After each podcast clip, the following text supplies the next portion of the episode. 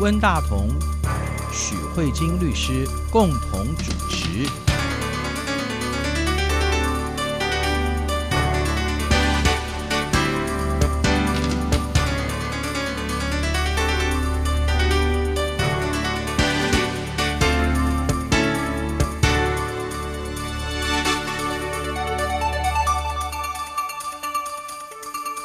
各位听众好，这里是中央广播电台两岸法律信箱，我是温大同。在节目的一开始呢，我们首先跟各位听众播放的是行政院长苏贞昌先生呢，在二月底的时候，在脸书上公布的一段视频。在这当中呢，他向台湾的民众呢解释，行政院根据大法官会议的解释以及去年公投的结果，来推出一个关于同性恋者结婚的一个专法，它的一些情况。我们首先来听这段录音。然后呢，接下来我们再请许律师跟我们一起来讨论这个相关的话题。大家都知道，人类社会是不断的进步的。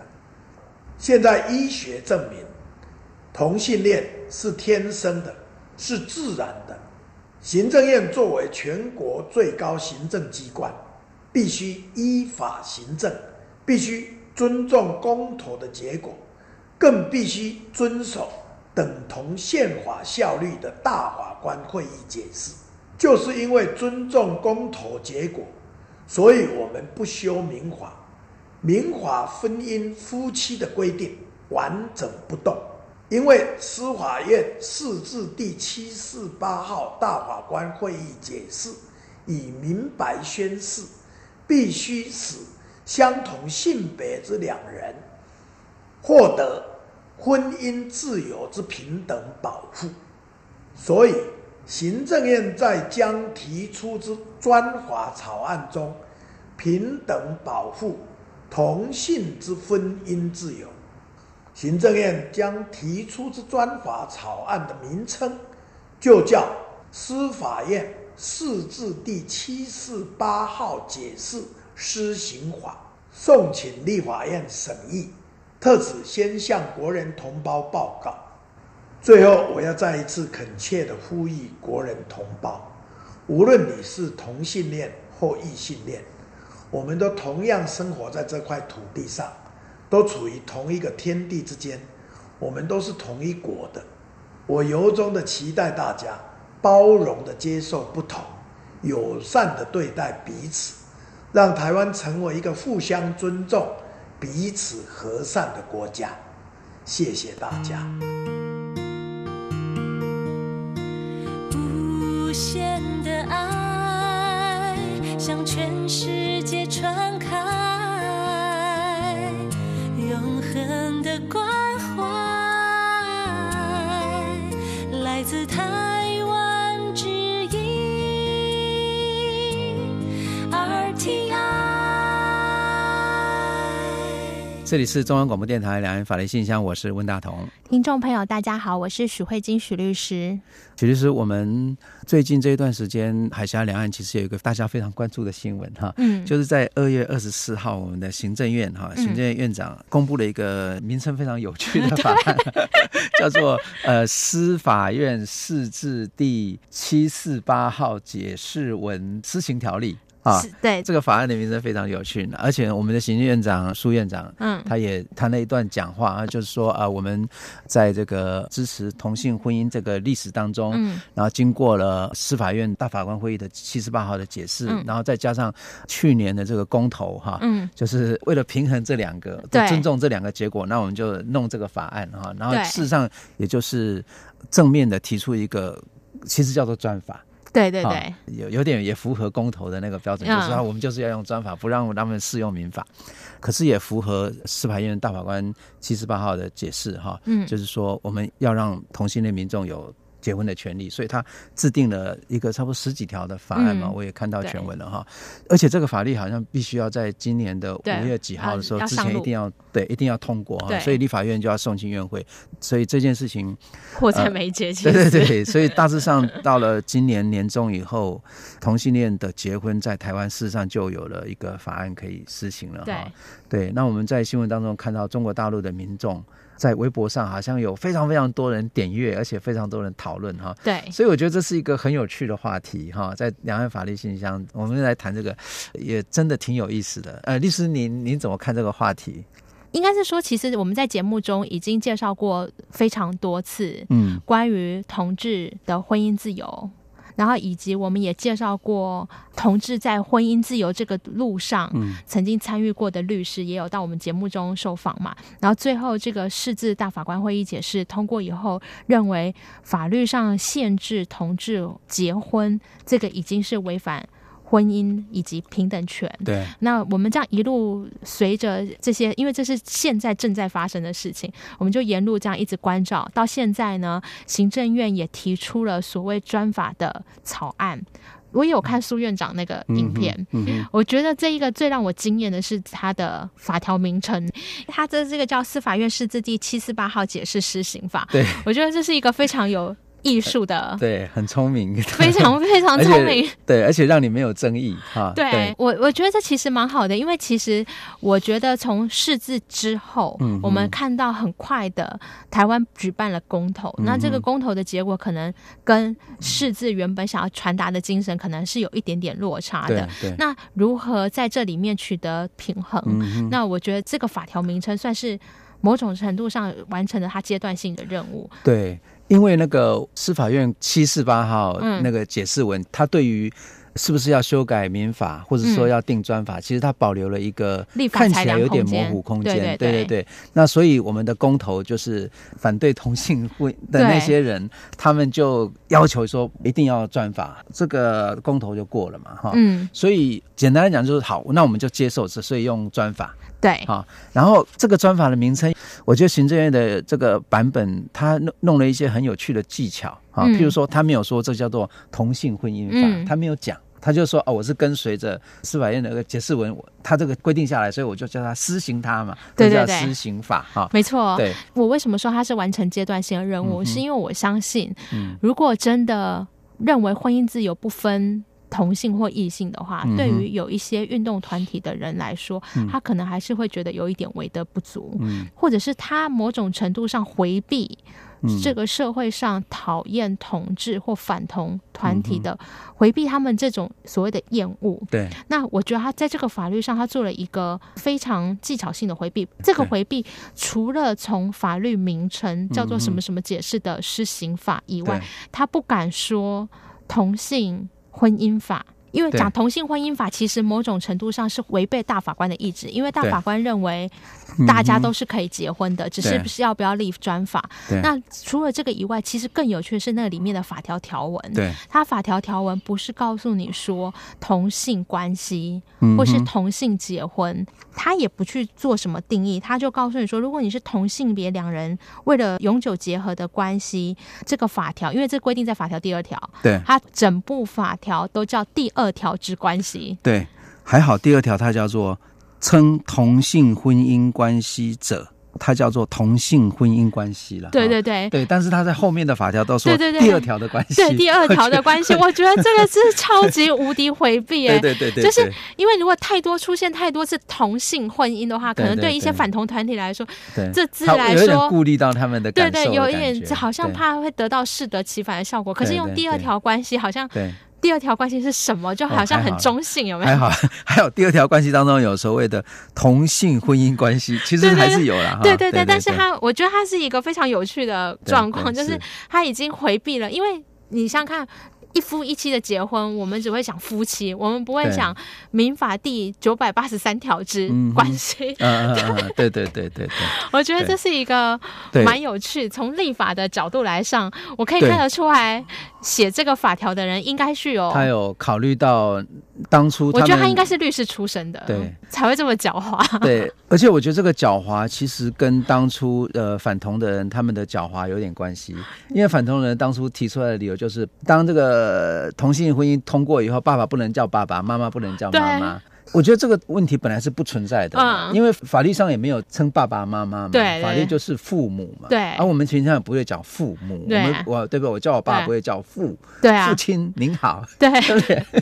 你爸会说你有病哦。 对对对对对， 那那所以我们可以看到说，这个法律有趣的地方是。他某种上尽量不去谈嗯同嗯性这件事情，对嗯还有一个叫第二条关系。那还有一个有趣的地方是呢，其实整部法律如果你仔细看，你会看出一些蛮好玩的，就是它法律立法也是很偷懒，嗯他就会告诉你说，如果是为了同性要结合一个亲密跟永久性的关系的嗯话，这种要结合的方式准用。民法第几对条嗯对对对，他其实也没有更动什么法条，对嗯他就告诉你说，哦，那如果你们是这个情况要结婚，是不是？哦，好，那你就准用那一条。对对诶，那接下来我们要讨论一下，在哪些情况婚是结了婚是无效的对对对，是啊？这些东西也不用在我定啊，你对就再回去看民法的嗯哼对某一些条文，比如说也要有忠诚义务，不对可以跟别人发生对婚对外对情，也是不能有发生那种婚外性行为这对一对类的。对那它这种东西就是跟异性恋的状况是一模一样的。，对对但是我觉得有一个嗯蛮有趣的地方是，有一个叫做不能人道嗯的哼东西是拿掉的。哦，是哦，对对对， 我我我不知道他不能人道拿掉，我还没有看他立法理由，嗯，因为我那时时候拿掉的时候，我我内心也是会心的一笑，候啊，因是为在我们自己异性恋的民法里面，对对就是不能人道这对件事情是可以构成撤销婚姻的事由。对那什么叫不能人道？这其实有很多解释空间。对，你觉嗯得什么是不能人道？我们一般的理解就是不能从事性行为嘛，就是性性无能，对不哦，对，好，对那那这是问大哥，你对不能人道的定义，就是你认为不能从事性行为可是不能我的人理道解？是不对的吗？没有，这就是有很多说哦法。哦，呃，法院上有两派的说法，哦是哦他认为不能人道有一种是不能从事性行为，对，可是有一派的见解是认为不能生育。不对吧？我觉得这个去查字典就知道 了。这个法法官去查字典，不能人道，怎么会说不能生育呢？对，所以我我觉得这里面是有性别的色彩。对你如果是你说的所谓的性无能这件对事情，这有可能是男人你你你几乎让对象， 除非女生有些人是没有子宫，可这是没有子宫也可以做，也是可以，以有对啊，性也是行可以为的，啊，对啊。所以可能对很多时候是指向男生，对不能对人对道嗯嗯。可是你嗯如果说不能生育，他要的指向女生，还有有可能也是指向啊男对生，对男对生也有对可能那不精孕子者太少对对对不可能生所以育法对院刚好有两种不一样的见解，这样子。嗯哼好，那所以呢这时候呢，因为这两派不同见解，现在不太确定谁是占上风。嗯哼啊，那所以在立法的人，我 我我就觉得还蛮有趣，他把这条拿掉了，啊对对他对可能避免争议。呃，对我我觉得其实也对啊，因为同性恋根本就没有所谓的生育的问题。就可有是没有其实性老实讲，嗯我觉得不能人道这件事情，我我觉得其实对异性恋来说，其实也是可以拿掉，因为如果对啊假设真的对啊没有性行为，或者是婚后性生活不满意的话，其实这些都是一种构成婚姻无法维持的理由。我对我觉得不能人道应该可以拿掉，为什对么啊你知道吗？譬如说，像我们年纪大了以后，譬如说我现在已经每个七都不能人七道，对我就我已经到七十岁、到八十岁、九十岁好了，我们真的已经不能人道了，难道对这个婚姻就要解除吗？对啊， 老夫老妻就可是搞少不好年没有夫妻对老啊来伴，对不没错对？没错。哪有说不能人道就不能当夫妻，简直是神经病。 所以对不对所以其实我想要，我之所以挑这一个点来讲，对是因为说我觉得。专法其实还是有专法的好处，为对什么？因为我们的民法毕竟是比较旧的法律，对你在定专法的时候，你有的时候你虽然有的时候都偷懒，我们刚才有讲到嗯哼偷懒、啊，直接准用民法某些条，可是其实你在准用的过程中，其实你也会开始思考，诶，以前那些条文是不是还有存在的必要？嗯、是所以我觉得，如果我们假设不要太心急，觉得说嗯哼同志的人权运动应该要立即的跟异性恋一模一样，而且应该要使用民法。假设先不要这么心急的来看，其实这样一个专法来看，我觉得其实还是有它的意义，因为这些专法它其实有一些法条，你不得不说它是比较进步的。嗯哼那我相信这个进步的专法，以它之后它会进做一个很大的影响，它是会之后连带的影响民法的修改。啊，对，是因为已经有东西开始在施行了嘛。嗯哼那这个东西进步了以后，哎，发现不人道这个东西真的很没有什么意义。嗯哼之后你在民法在进行修改的时候，我相信未来民法修改不能人道一定也会被拿掉。是对，是所以我是觉得如果从正面的角度来看，对我觉得彼此这两个法律之间还是有一些交互影响的作用。嗯哼当然，你可以从运动的角度说，那你还是认为同性跟异性是不一样。当然，这个部分或许为得不足，可是我觉得嗯如果从立法的进程来看，嗯有两部相类似的法律，彼此之间会是有牵引关系的。嗯那呃，由于时间关系，我们先休息一下，好，等一下再回来。好明月几时有？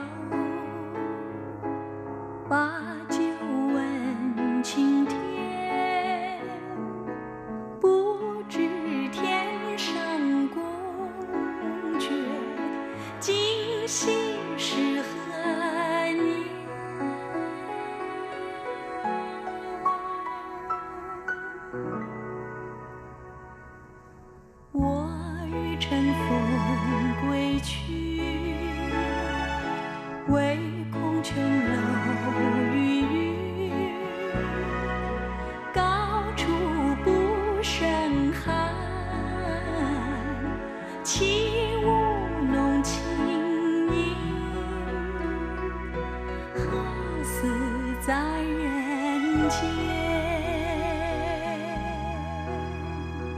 这里是中央广播电台两岸法律信箱，我是温大同。各位听众朋友，大家好，我是许慧金许律师。今天我们的话题是关于台湾的行政院在二月二十四号推出了行政院版的司法院释字七四八号解释文施行法，事实上就是关于同性恋结婚的一个专法，其中有一条是关于所谓的第二条关系人，也就是同性结婚者哈，他们在日常生活中可以当做彼此的代理人，嗯啊，我想这个规定可能是。当初同性恋者他们想要追求结婚的权利当中，他们最在意的一条。对，关于这个，呃，律师你有什么看法？其实我觉得这其实没有什么特别的，为什么呢？嗯哼因为他这个彼此可以互为对方的代理人，嗯哼，这件事情就其实就是准用嗯哼，民法的规定。对对对，是他只是把它明文化了，嗯就是准用民法的规定。所以对其实里面有非常多准用民法的婚姻关系，嗯哼比如说财产的分配。对，啊，有一个蛮有趣的地方是不太一样的。像我们如果异性恋的话，我有一个同学大概大我十十几岁吧，嗯哼，那所以他应该现在的年纪应该是介在四十五左右。嗯哼，我发现再多我们十岁的人，他们面对的人生问题议题跟我们不太一样。嗯哼，我这个年纪的人生议题，可能同学的孩子还很小，所以可能会有处理小孩的问题，然后再不然就是像我这种还没结婚的，嗯嗯哼所以我们会想未来的生活如果是一个人怎么规划。嗯哼所以我们大概人生目前只烦恼到这里，嗯哼可是到了四十五岁，我的同学的人生已经开始在处理，身旁的都是要离婚的，啊，是，对他们的对对，处理是不知道为他们的那个境界已经到就是下一步，已经不是小孩的问嗯题了，他们小孩可能都已经有点可以独立了，对，但他们接下来就处理就是这个配偶看得太久有点累了，嗯所以他们接下来就会处理结了婚以后就会有离婚的问题，嗯哼，然后所以在呃法律上民法的用语就是结婚跟离婚，对，但是在这个释字七十八号解释的释性法这一个嗯哼部分的话，我们不再用结婚跟离婚了，嗯哼我们用终止啊， 第二条之关系。啊，哈哈哈这个有意思 啊，其实意思是一样的，对对对对，但是终止婚姻关系就是离婚嘛，因为我的意思是说，对它第二对条已经有，其实概念是一，样的。对对对，但是我们呃法律上，我觉得它有点对把婚姻还是保留给民法，啊，对对。然后所以你们这个这你种们叫终关止系关系，叫终止关系，对对对对对对我觉得这是一个蛮有趣的议题。可是除了这样一个法律上概念、文字的争执之外，可是你终止以后，你还是要处理财产怎么分配嘛？嗯那财产怎么分配还是一样都准准用用民法嗯，对也就是同性的结婚的配偶，就是他嗯们哼彼此之间、呃离婚以后，或是终止这样的一个关系以后，他们嗯的财产适用还是会用我们台湾这种剩余财产分配。嗯那我们在之前在节目大概也讲过，就是在呃夫妻的财产分配，台湾是剩余财产分配，嗯中国是共同财产制嘛，所以你还是要处理。在这一段期间，共同生活的财产关嗯系，那这个部分也一样会有相当的保证，就是说，如果假设有一个人是属于主外的，嗯一个是主内的，那一个人钱赚的多，一个人为家庭付出的少，嗯那这个部分怎么样平衡大家在这一段关系的贡献？嗯哼我觉得这个部分是对同志来说也是有保障的。嗯哼那再来就是彼此互为家务的代理这件事情，那当然除了生活上以外，还有一个我其实觉得对同志来说最重要是医疗的同意权哎对。对，没那错，这个部分某种程度上让他们变成合法的配偶，对有那个基于那个权利。否则，其实我们常常看到同志最大的问题是。呃，有些家人不能接受这是个同志，等到这同志重病身亡以后，嗯对曾经陪伴他最久的人对却什么权利都都没有，，对对，没错那避免产生这样一个悲剧。对，嗯哼那这一个是关于呃同志们可能在这个同志运动中最在乎的、嗯对的事情，这样子。嗯还有另外还有一件非常重要的事情，我觉得这也是这个法条目前争议最大的，其实是收养子女的关嗯系。啊哈嗯是哼子对女的啊关对系对对对，因为刚才温大哥有提到，我们我我刚才提到不能人道，就是顺着这个话题来，就是温大哥有提到，同志之间是没有办法生育的，嗯可是。既然你想要组成家庭，或许你可能要的东西会更多。对你对不只是要两人的关系，对你可能还希望有一个自己的嗯家庭。那对另下外一代，对，嗯会有下一代。那你的下一代，这总是要小孩对。那你小孩从哪里来？对，当然就是从收养来哈，这个是要从收养，对，对对。那对但是问题是，目前这样的一个收养的制嗯度，我们法律上并没有。那你想想看哦，如果要收养，要收养谁的小孩？嗯哼嗯哼，我我觉得这会产生一个非常大的问题：你是收养一个完全跟自己没有血缘关系的人呢，嗯哼嗯哼还是你还是希望可以收养嗯至少有你一半血缘关系嗯的？有点嗯对有的对小孩是的是的我觉得这里面会产生一个很大的问题。如果嗯哼你是希望收养拥有你一半血缘的小孩，对，而且同时你又要守住忠诚义务，不可以有嗯哼婚外情，嗯哼，那你接下来的问题就是在于可不可以嗯进行人工生殖？对，还有那个叫做代理孕母，对会有对这样的问题，会会有这个问题。对哦，还有如果是两个女同性恋的话，就有可能会，这个可能比较简单，对，这比较啊简就单。是所谓的接受捐精，对对啊那对那就是怀孕她可以自己做这样，，对这个女同性恋者的家庭可能会相对对单纯一些这样子，对啊，可是、嗯那所以你可能配套的就是人工生殖，对因为人工对生殖就可能是女同志的嗯哼部分嘛，嗯然后另外一个可能是呃代理孕母的问题。嗯哼那这个部分啊呢，这个法案目前没有处理到，啊，可是我们对于收养这件事情却是比较限制的，嗯就我们只有可以收养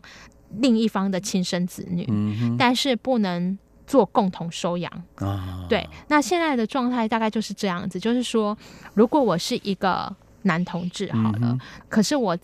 可自能在己前一段自婚姻对的时对，候因为生的其小实孩好多男同志对都对是莫对名其妙走进婚姻有的、欸有，他们对，有时候他们为了满足父母亲，或是很多原因，对而各式各样，或者是而去他可能呃结还没有婚意识到，反正对对 anyway 有对各式各对样的是原因没。错没错，对，所以比如说我是一个男同志，我在前一段婚姻有自己的小孩，对可是后来我发现我离开了前面那对一段婚姻，然后嗯哼我自己跟现在的配偶在一起。嗯哼好，那这时候的这个我的配偶就可以收养我的嗯哼小孩， ，OK，这个是没有问题。嗯哼可是如果假设我们两个嗯哼人都是男同志，对，那我们两个人结婚，我们也没有去找别人生小孩，嗯哼我们就想说，哎，那我们两个人男同志的话，我们想要有一个小孩，嗯哼我们可不可以收养？比如说孤儿，可不是可以？对，目前法律上没有这样规定。没有这样规定，，对，那没有这样规定嗯是说有不可能是以不可以的。哦，是哦，对，因为民法上是夫妻嗯可以啊共同收养哈别的啊小孩，因为民法上已经很清楚地告诉你说夫妻嘛。 ，OK，可是你现在两个男同志又不能被冠上父母或夫妻，嗯哼，嗯哼所以呢，他这也时没有候准用吗？他也没有准没哦有没这有，地方没这是有故准意用省略掉的。 OK，那哦我觉得这里面某种程度上非常的奇怪，嗯但是我可以想象，这应该也是回应这社会上有一些反同团体的考量，比如说嗯哼互加盟他们一直嗯哼认为小孩子如果在同志者的教育下，可能会长嗯对歪还是什么之类，哎我对不晓可是得。我觉得这是一个非歧常视对，我觉得这是歧一个非视嗯常。可对是因为我觉得这一部法律可能想要做的是说，与其大家要争执到全部对面面俱到的话，那这样子只会牺牲同志的利益，因为你的法律就是一直没有办法完善嘛。那有些东西嗯可他能把未一来、些具有争议性的话题，先把它先先闪拿过掉，了，对他对闪过了，所然以后他希望赶快先通过再说。这对样子，对对对对，我觉得它是这种上路型的概念， OK，它并不是说我们要做一个周延的法律。嗯哼事实上，我觉得从我们苏院长的那一席话里面，就是要告诉你说，这一部专法目的不在完美，对这部专法是在啊于先要有，先再要有，再对求对好，对类似像这样对子。对对，我看那个立法委员嗯袁美女律师也是这样说的。对对嗯对它它注定是一个。不完美的法律，是所以这里面就最有趣的就是，你可以收养对方的小孩，嗯哼但是你们两个不可能一起共同 OK，去是收养完全跟你们完全没有血缘关系的小孩。嗯哼嗯哼我觉得这是对我来说是有一点可惜啊、对有但点是可惜但是嗯可以理解。是那这个是关于呃，我觉得在这个释字七四八号解释里面比较有趣的、嗯哦。然后另外一个，我觉得还有一个有趣的地方是对于家族的认同。嗯哼啊，我们刚 才讲了一个非常有趣，就是说，比如说同志之间，比如说我是男同志，你嗯也是男同志，那这两个男同志要结婚的时候，彼此之间不能是姻亲，嗯哼，是嗯固定亲等的姻亲，这样因为这样有点乱。可是问题是，假设我们两个人。是同志，也没有什么不能结婚的事。嗯我们结了婚以后，我们背后那两个家族彼此之间是不是姻亲关系？嗯对对，嗯，他也没有讲，他法律上没有讲，是是，对我，我觉得他这也也是是一规个避了饶富趣味的问题嗯，哼就是说他什么东西都准用，配偶的财产关系嗯也准用，配偶的婚姻解消的关系也准用，什么都很多东西都准用。但是在于你们这两个第二条关系的人结婚以后，好像真的关系就只有你们第二条关系，哦是，而不是第二条关系所衍生出来的家族关系。嗯，就是这个在民法当中它的意义是什么？就法律来讲，就是姻亲到底是一个有存在法律意义吗？有啊，因为婚姻而结婚的关系叫姻亲，这是在嗯法条上是有定义的。 OK 怎么样去决定你们它有是几亲有人？有可是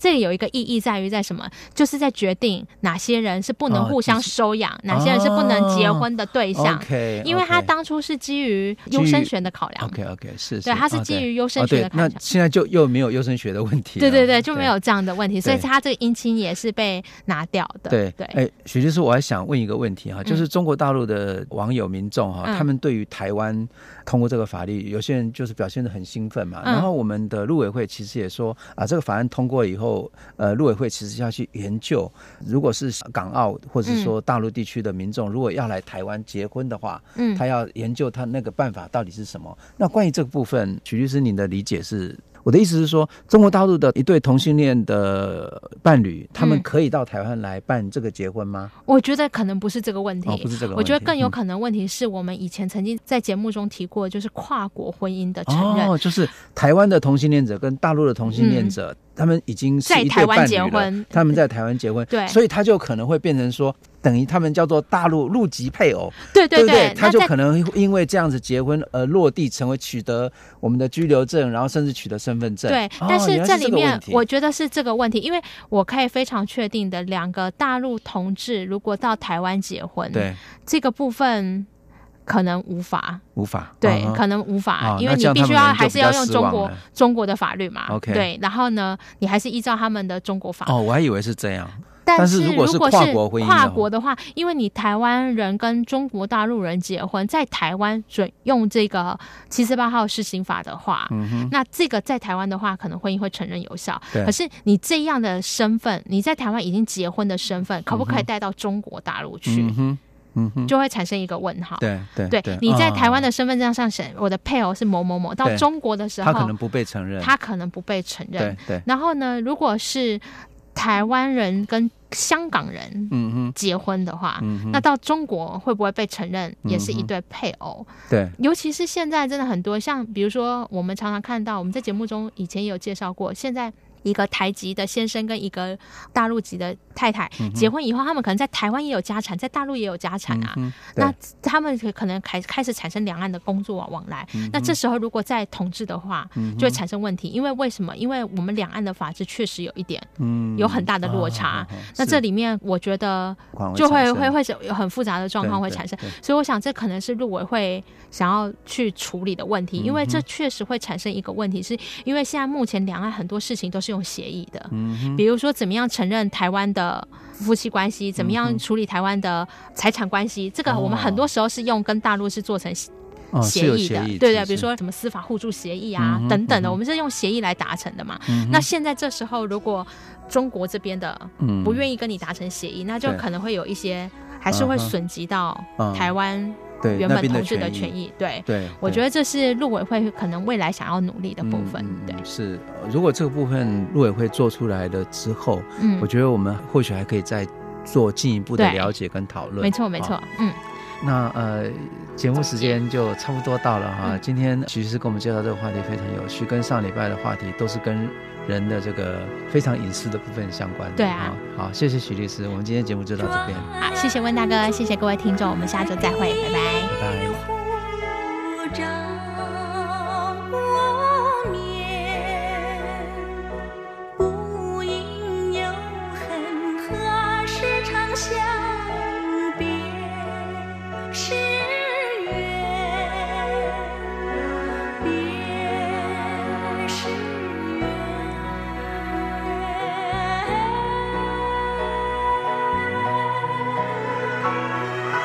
人有悲欢离合，